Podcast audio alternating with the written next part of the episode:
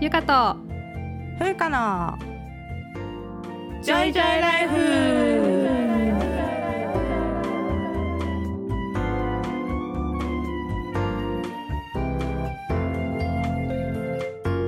この番組ではゆかとふうか2人の女医が日々の暮らしや仕事にまつわる小話などざっくばらんな日常トークをお届けします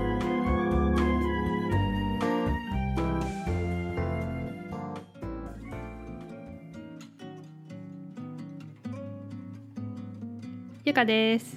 ふうかです。始まりました。ゆうかとふうかのジョイジョイライフ。今回がエピソードあ、 seventeen ですね。seventeen sixteen って言うようになっちゃった。seventeen です。セブンティはいーンです。というわけですね。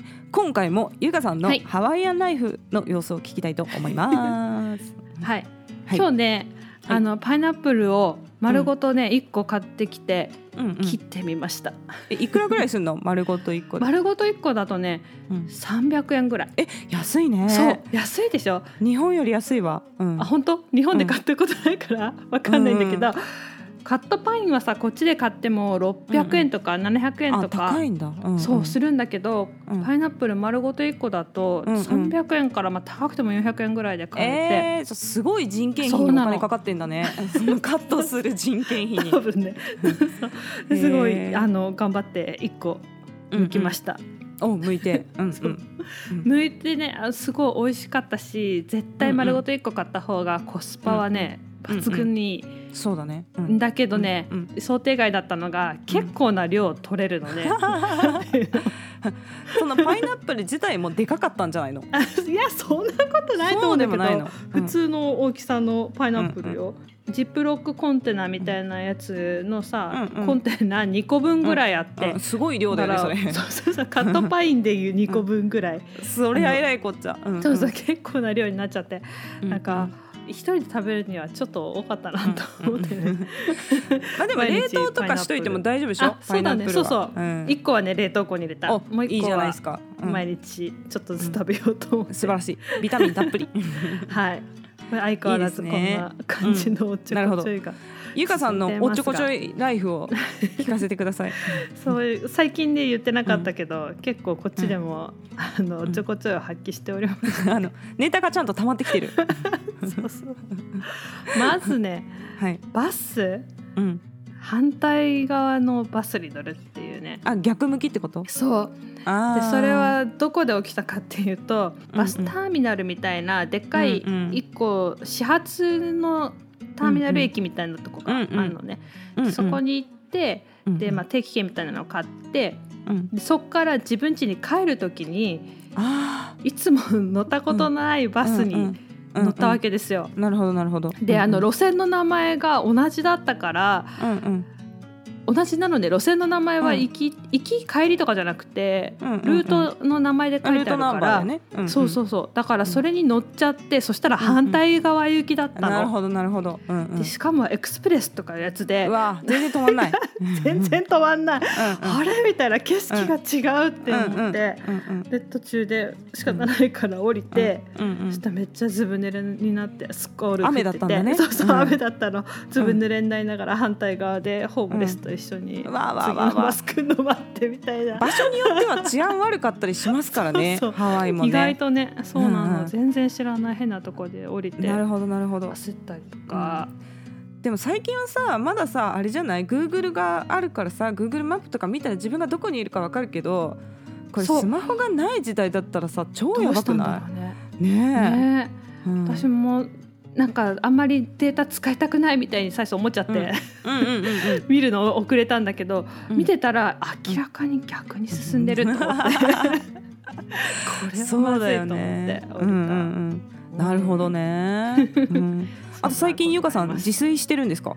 そうそうそう。あのお金を節約するために自炊生活してるんですけど、うん。カレーをねこの間作ったんですよ、日本のカレールーが売ってて、うんうんうんうんで作ったのはいいんだけど、うん丸ごと鍋一杯分ねダメにしたんですよこの間。えー。もうショックで。もったいない。もったいないよね、うんもうそれは何でかっていうと、まあ、夕方ぐらいから作って、まあうんうん。夜夕飯として食べて、うんうん。そしてその後ねうん。冷蔵庫に入れ忘れたんですよ、あそのまま置いといちゃったってことやそのままな置いといちゃったの。いや日本の冬やったらね 大丈夫やけどね。そうそう。暖房とか切ってれば、うん、そう。今までね寒いとこにいたからさ、そのうんうん。ついついその感覚で、また明日温めて食べようぐらいの気持ちで置いといたら、なんかこっちもさ、うんあの夜冷房つけてると逆に寒いから冷房切ってたのね、うしたらまあちょっと微妙に暖かくてそのせいで朝次の日なんか匂い嗅いだらなんか酸っぱい匂いしてる、えー、でももう一晩でダメなんだ。これは多分ダメなんだ。いやーそうなんだね。それでせっかく鍋一杯分作ったのに、そう。冷凍しようと思ったのにね、うんうん、なるほどできずねにそのまま捨てました。あらそんなゆかさんの ハワイアンライフでございました。がおっちょこちょいエピソード健在ということですね。まあねまた貯めてお話貯めておきます。おっちょこちょいを改善するのではなくもうネタとして捉えてるってことね。いいいいことですよこれは。ね前ポジティブにね、そう捉えた方がねいいですよ。いやそういうわけでですね、はい。まあ今日のテーマは、まあ、前回ですね、私がちょっと大学院を語るっていうことをさせてもらったんで、はい、まあねその後データの読み方とかね、うんうん。無給位問題とかちょっとこの闇の方にね闇のそう。で大学院もね今研究費がない問題多分これ聞いたことある人もいると思うんですよ、ヤフーとかでたまにね、うんうんうん。こうトピックスになってうんうん記事が取り上げられたりとかもしてるので、うん。まあ、それがねなんで研究費そんなにないのっていうね、うん。あの話とかをちょっと解説していこうと思います。はいというわけでね、はい。これあのもともとはゆかさんがテーマに挙げてくれたんだよね、データをやっぱちゃんと読むのは難しいですよっていう話ね。そうそう、ん。なんかいろんな人がね、あのいろんな SNS とかでこういうデータがありますとか、この論文ではこういうことが書いてありましたとか言ってるけど、私たちから見たら、うん。なんていうのかな変な論文。まあねありますよね。うんとかあって、んんん。そういうのを一般のよく知らない人たちが盲信して、こう都合のいいように解釈して拡散されていっている現状を見ると、あそうだねやっぱデータを正しく読むっていうことがそもそも難しいんだなっていうのを、難しいね、うん気づきましした。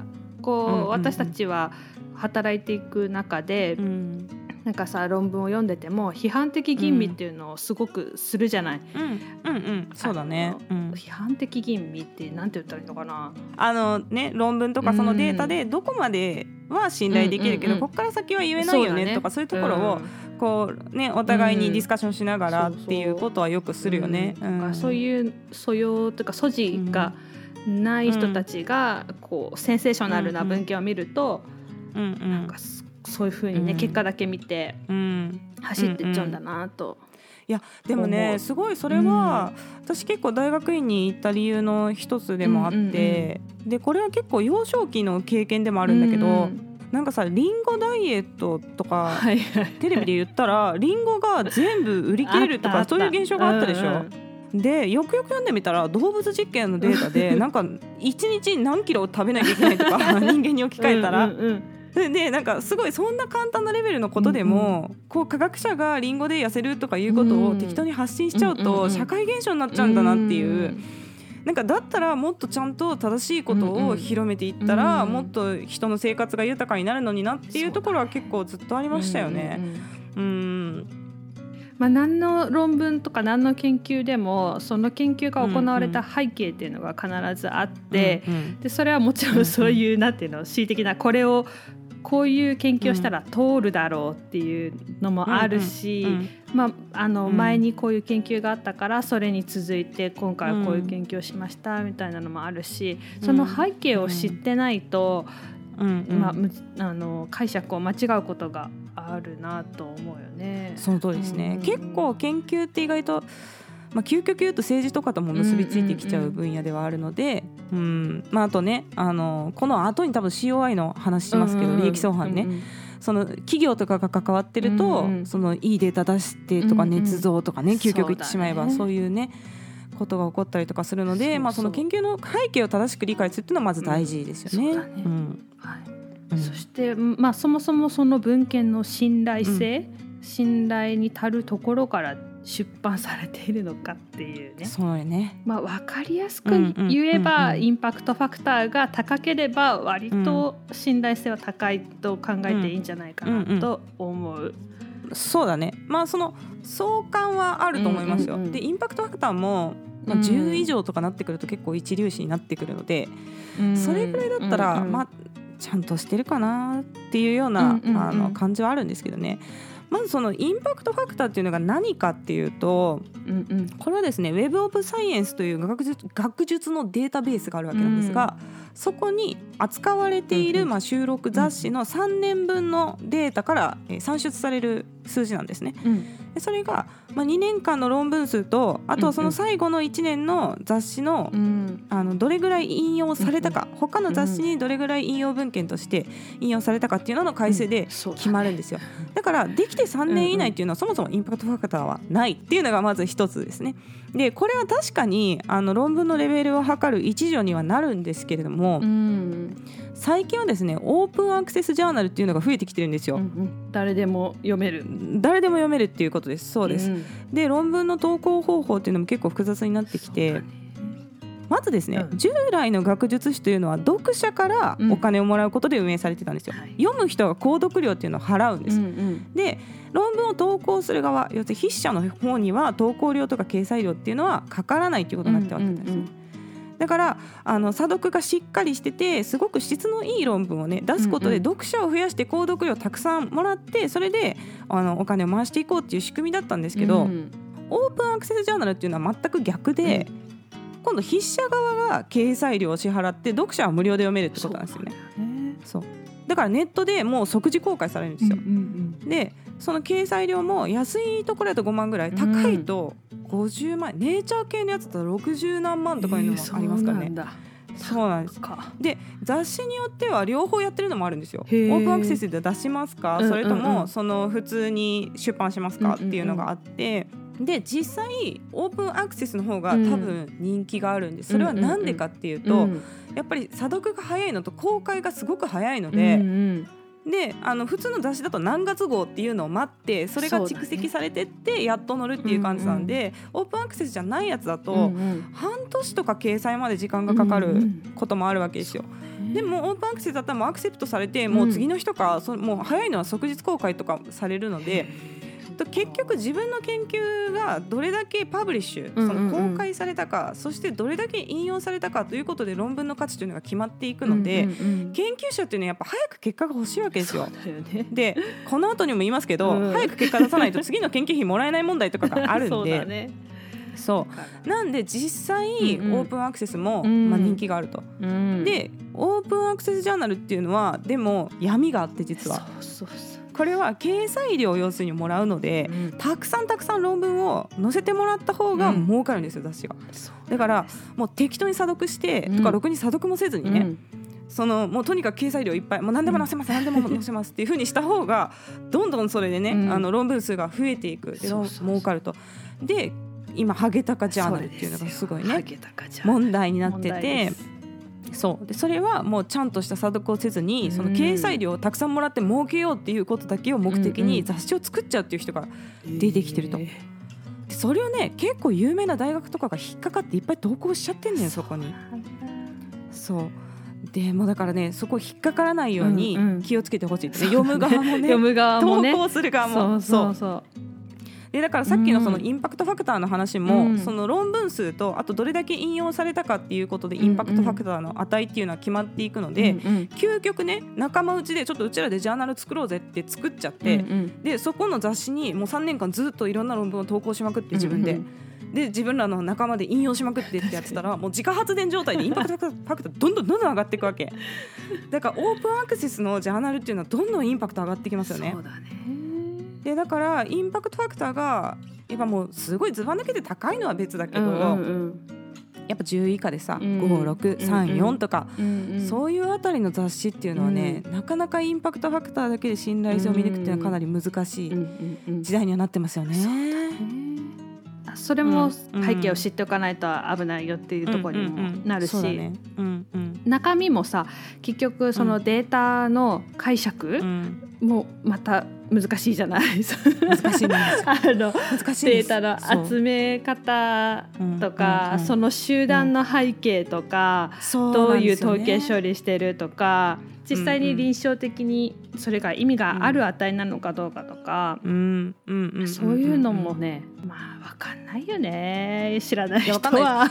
でまあそれはそれはそうなんですよ。まあ我々が読むときはそこまで吟味して、えー。まあやるし、うん。まあ一般的にはねそのどういう集団でやったかとか必ずね。うん。 subject のこう characteristic というか、うん。そういうところでうん。一番最初のテーブル1に書いてあることが多いですけど、うん。あの中身ね結構見てると、私がよく読むのは、うん。あの敗血症関連の文献とかだけど、うんうんもう死亡率が異様に高かったりとかうん。するのね、あーなるほどね。他の国だったりとかすると、うんうんうん日本でこんなに死んでたら問題だろうみたいな風に毎回消毒会でなるのよ。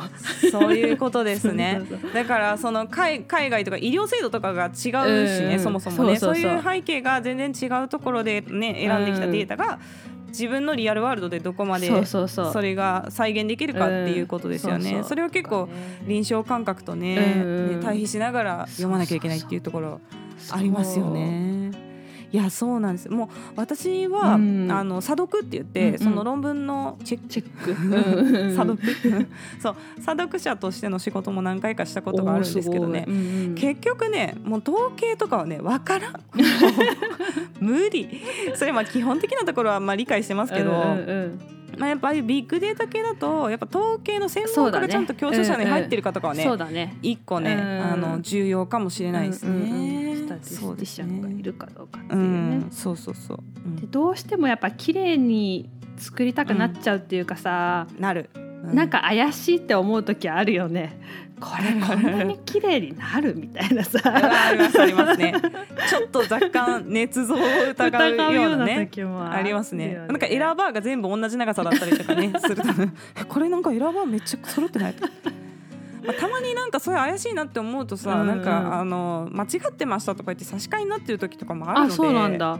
へえあるある。じゃあじゃああと追っとかないとね、あとは難しいのは COI っていうね COI ねよく使ってたけど最初ネタとして言ってるけどあれコスメデコルテと COI はありませんとか言ってたやつでしょそうそう利利益相反って言います日本語ではね、そうだねこれ、は、あの各企業から、うんうん企業とか製薬会社からお金をもらって、うんえっと、研究費のまあ足しにしたりとかしてるっていうことだよね。そうですそうです、まあ、研究資金をそもそも提供してもらうのも利益相反になるし、他うん。のあれも、なんていうの、うん。薬とかを、うん資材、うんうん。試薬試薬とか試うんうん。資材とかを提供してもらうのも、そうですそうです。もちろん。ね。はい。そうですね、うん。これはねそのあったらダメっていうわけじゃなくて、うんうん。うんちゃんと開示しましょうっていうことですよね。そうですね。でまあこうなったのはもうね、うん。数々の研究不正があったからなんですよ。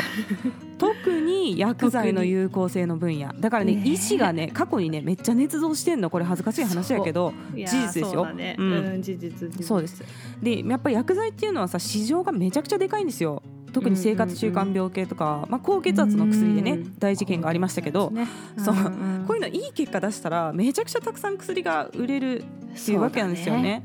でしかも薬の競合もめっちゃ多いじゃないですか。高血圧の薬って何十種類もあるから、にそういう中でこの薬がめっちゃ優れてますよって結果出したらめちゃくちゃ売れるんですよね薬が。うんっていうわけで、まあうん。あのいいデータになるようにね医師側がね捏造しちゃったっていうのがあるんですよ。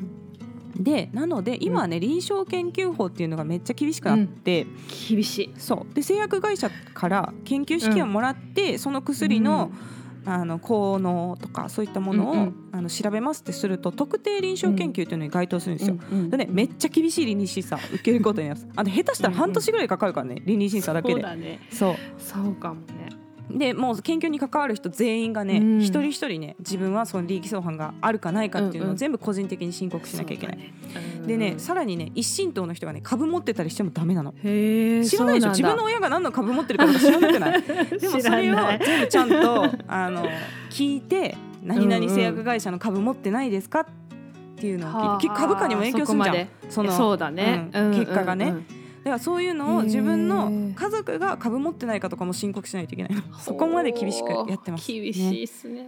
そうです。はい。あとはそしてチェリーピッキングです。ああチェリーピッキングね、うんうん、チェリーピッキングとは何かと言いますと、うんうん。自分の、うん。えー、と考えとか思想に合った、うんこう文論文をこううんうん。引っ張ってきて、必ずさ、うん。えー、と科学的な論文っていうのには、うん。A の意見があったら、うん。B の意見っていうのもあって、うんうん同じようにあの、うんうん。研究されてうんうん。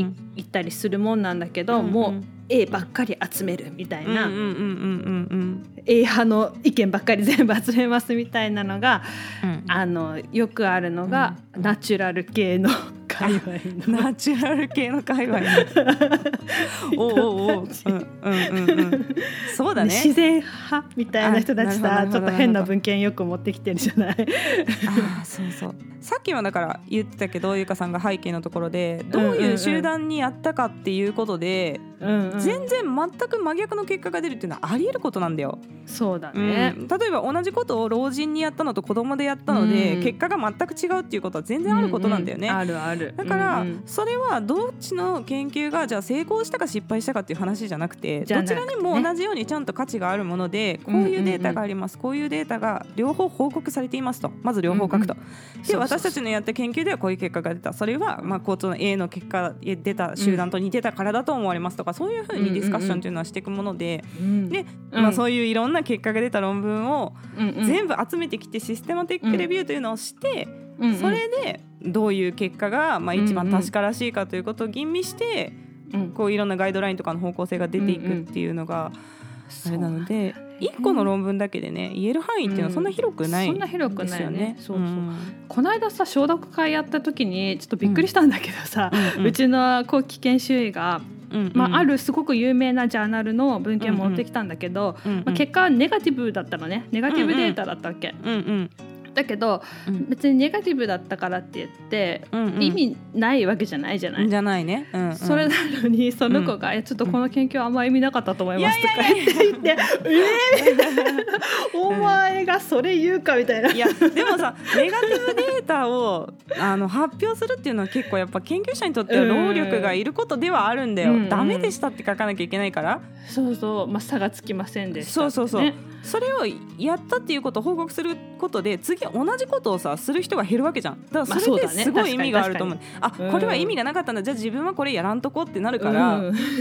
そういうことってすごい世の中的にねそう意味ある研究なんやけどね、んそう。だね、うん。でもやっぱり意味あるかもって思う人たちがまだ続けるかもしれないしそうさなんですよね。なんかうん。その医者でも研修医ちょっと出た、うん。終わったぐらいだとそういう間違った解釈っていうかさ、うんうんするんだなと思ってね,、まあそうですよね。これはちゃんと教育しなければと思いましたね。おさすが。これで医学教育学にそれを。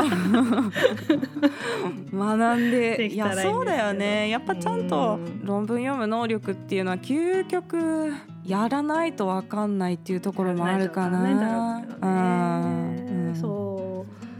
そうですね。まあ怪しいと思ったっていうか、うんまあ、誰かね聞ける人がいたらいいよね。うんうんうんそうだと思うそうだと思う。これどう思う？みたいなさその通りその通り自分が専門と言える分野っていうのは本当に狭くて関連してるなと思うと査読振られたりとかするんですけどうん分かんないからやっぱり。だからすごい聞くよ。あの一人だけではしないね。そうだよね。ね。うんうん。これどういう意味とかその詳しい人に、うんうんあの聞いたりとか相談したりとかして、うんうんでまあ、それで、ね、あの自分でまた文章書いて返したりとかするんだけどうんだからそういうちゃんと分かってる人に聞く、うん。とか自分で踏み込めない領域っていうのをちゃんと知るっていうことだよね。そうだね、うんそれはまあ研究においても臨床においても重要なねラインだと思いますが。あのねこういうのをさ、悪用した、うん、悪用した。まあ、うん。本人は悪用してるつもりはないんだろうけどあのとあるねメンタリストさんとかが、うん。うん。すごく 自分のいいように解釈して、うん。ああやって、うん。YouTube とかでバーってやってうん。やってさ、うん。お金にして、うん。うん。